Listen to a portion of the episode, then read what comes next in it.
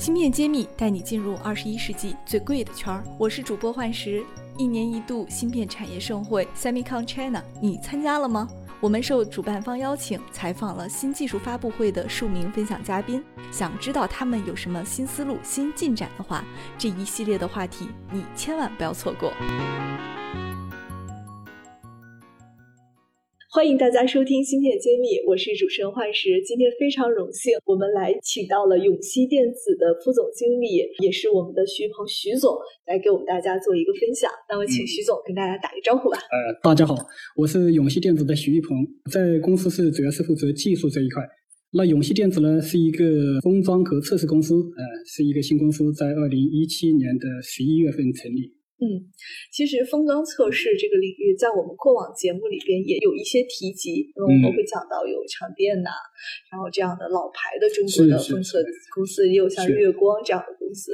那我想问，二零一七年您们做这家公司，当时的定位是什么样？其实我们还是定位在一些中高端的一些芯片封测领域。我们看到国内的这样一个趋势吧，就是说国内的设计公司越来越多。实际上，在二零一七年的时候，我们没有预测到这个国产化替代这么一个概念。当对当时中美贸易还没有说到那种。比较公开化的一个地步，但是我们认为说，呃，我们整个团队也比较年轻，我觉得我们应该出来做点事情。然后我们看到的设计公司也是越来越多，呃，那这些设计公司呢，实际上他们要找一些比较好的这种风测资源呢，其实是不太容易找，呃，我们就出来来做这个事情。您刚刚提到了想做高端的封测，然后服务于设计公司，那怎么来理解高端？你们的服务是不是有什么特色性？我们看到这整个的这个封装的产业的一个布局了，在中低端的市场里面，实际上竞争是比较激烈的。那就说中高端产品，您您刚才提到的那个长电，包括通富微电，包括华天科技，这个在国内是比较老牌的一个公司。好，那您是从哪里出来做这一行？感觉好像也是行业内也是 是是是资深的。我最早在二零零二年加入这个行业，大学毕业加入这个行业，最早也是在这个浦东。呃，当时有一家公司叫微以科技，微以科技封测企业。呃，后来是被 ASE 绿光收购了，就在就在张江。呃，我在这一家公司服务了两年时间，然后后来就加入到那个新科金鹏 s t a t c h Pack。嗯，现在也是上市公司。对对对，在那个。浦西，后来呢，在二零一一年，我在浦西做了八年的这个芯片研发，哎，就是封测研发，哎，然后在二零一一年的时候，我加入到长电科技，哎，就我们国内最大的这个封测公司。然后在二零一七年的时候，我们团队几个人是决定出来做这个事，是这样一个经历。一路走来，觉得艰辛吗？觉得挺有意思，这个行业在很多可能是因为说是理工男的一个因素，其实我比较乐于在其中，喜欢去看一些新的东西，呃，研究一些新的技术啊，这个是我比较喜欢的，也比较符合我的一个个性吧。行业一直在发展，一直有新的东西出来。是是是是是是，所以这个是比较有意思的事情，也不枯燥，挺挺好。您是学什么专业的？哎，我是学机电的，机械电子。机械电子。其实我们栏目经常会有一些家长给我们留言，说我们孩子要从事半导体，应该学什么专业？对，我我不知道您的专业是不是可以给他们一些借鉴。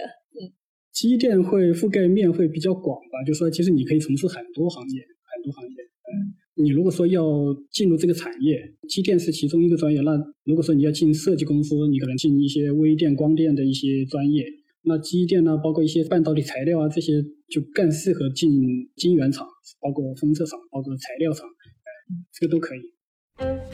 芯片揭秘开课了，谢院长带队为大家深度解读芯片产业。不仅有中芯国际、格科微这样的行业龙头，也有科创板新势力公司。如果你想增加自己的洞察力、认知力和决策力，欢迎点击页面详情，一起和我们透视中国芯，探索引爆点。好的，那我也想请您给我们再去介绍一下，像你们公司现在来参加我们这种大型的会议也好，想去进入市场也好，会以什么方式作为自己的核心竞争力去抢夺这个份额？因为毕竟作为一个后起的公司，我想一定得有独门的优势，才敢说我愿意在这个事情上在大家面前曝光。所以我也特别好奇啊。呃，其实你这个问题很多人都在问，包括我们的客户，包括我们的投资方，我们是这样看的啊。其实我们不是说我们去抢夺这个市场，这个市场实际上是越来越大，这个饼是越来越大。那我们的优势就是说，我们整个的创业团队是比较有凝聚力，大家默契的在一起，已经工作过十几年的一个经历。那我们看到这个市场实际上是做得越来越大。那同时，我们这个团队在整个行业里面算是比较年轻的，所以说对我们来讲，我们有更多的激情，有更多的热情去服务我们的客户，把它做成一个很好的一个平台。这个我认为是我们的一个优势。嗯。确实，就是成熟的团队有很默契的配合方式，那我觉得在服务客户中确实很有特色。对，那您相当于现在是在创业吧？我能理解是创业，创业创业阶段。对，那创业阶段你感觉什么事情会对你有点挑战，或者有什么是没想到的吗？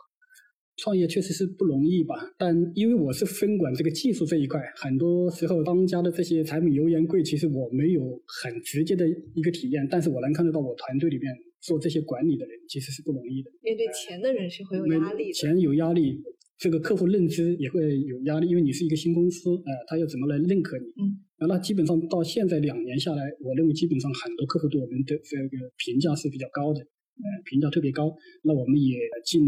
服务了很多一流的客户，国内的这些一流的设计公司基本上都是我的客户。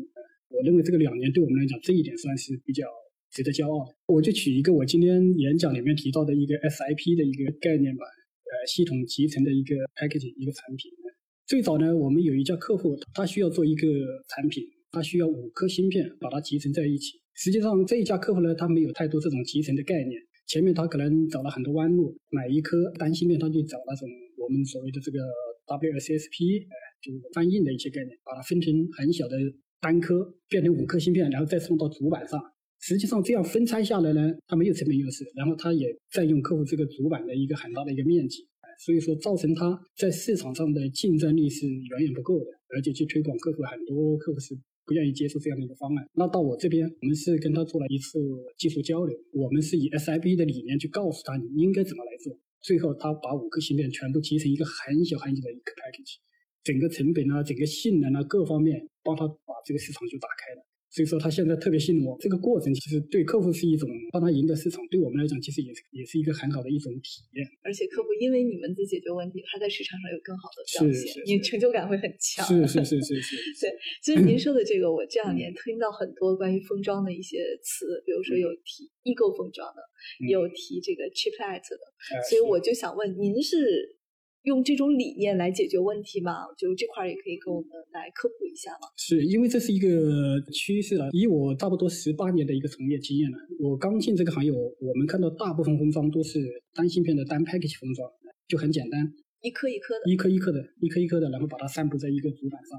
那到今天你会看到整个趋势发生变化。您刚才提到的那个 chiplet 的概念，实际上它就说我们的摩尔定律找到七纳米、五纳米，甚至后面的三纳米、两纳米。往下延伸的时候，一个是说普通的芯片设计公司它已经玩不起了，太贵了；再一个就是说，你这个芯片到五纳米、三纳米之后，以原来那个 GPU、CPU 的概念去做，其实是很危险。里面有任何一个小的功能不能满足你的要求，实际上你这个投入损失就特别大。这就衍生出一个我们叫 chiplet 的一个概念，这个是最早是 AMD 提出来的。那我们其实看到整个 package 的一个趋势就是这样，延续摩尔定律，大家这两年都在提怎么去延续。一个方式就是通过这种集成封装，我们通常用这个方式去帮我们客户去提一些建议啊，提一些设想啊，提一些 solution 去帮他解决问题。嗯，这个确实是我们的一个思路。确实，这个方式又是换了一种模式来帮企业去降成本，是，而且又能集成他想要的功能。是是。嗯，您觉得这个领域未来的市场空间会不会很大？有没有什么挑战？我认为这个市场会会很大，当然会不同的应用领域了。这个市场在中高端、在高端领域一定是往这个方向走。嗯，竞争激烈吗？竞争肯定激烈，竞争是激烈。我们已经看到说，像台积，它已经走的比较靠前了，因为它是一个晶圆厂，是有一些先发优势，它用晶圆的一些理念在做这些 SIP。那各家封装厂的话，我们看到都有自己的一个解决方案，都在布局。我认为在未来两到三年，我们会看到很多很成熟的工艺啊产品在应用这一技术。我们也非常期待永期在这个领域未来能做得越来越好，也能帮我们产业解决更多的问题。好，谢谢谢谢。我是永熙电子徐玉鹏，我在芯片揭秘等着你。芯片揭秘，产业人自己的发声平台，科普前沿信息，剖析科技赋能时代，推动新技术的认可与应用。致力于以细分领域专业化的深度服务，推动芯片产业人才、资本与技术的融合。喜欢就点赞转发支持下我们。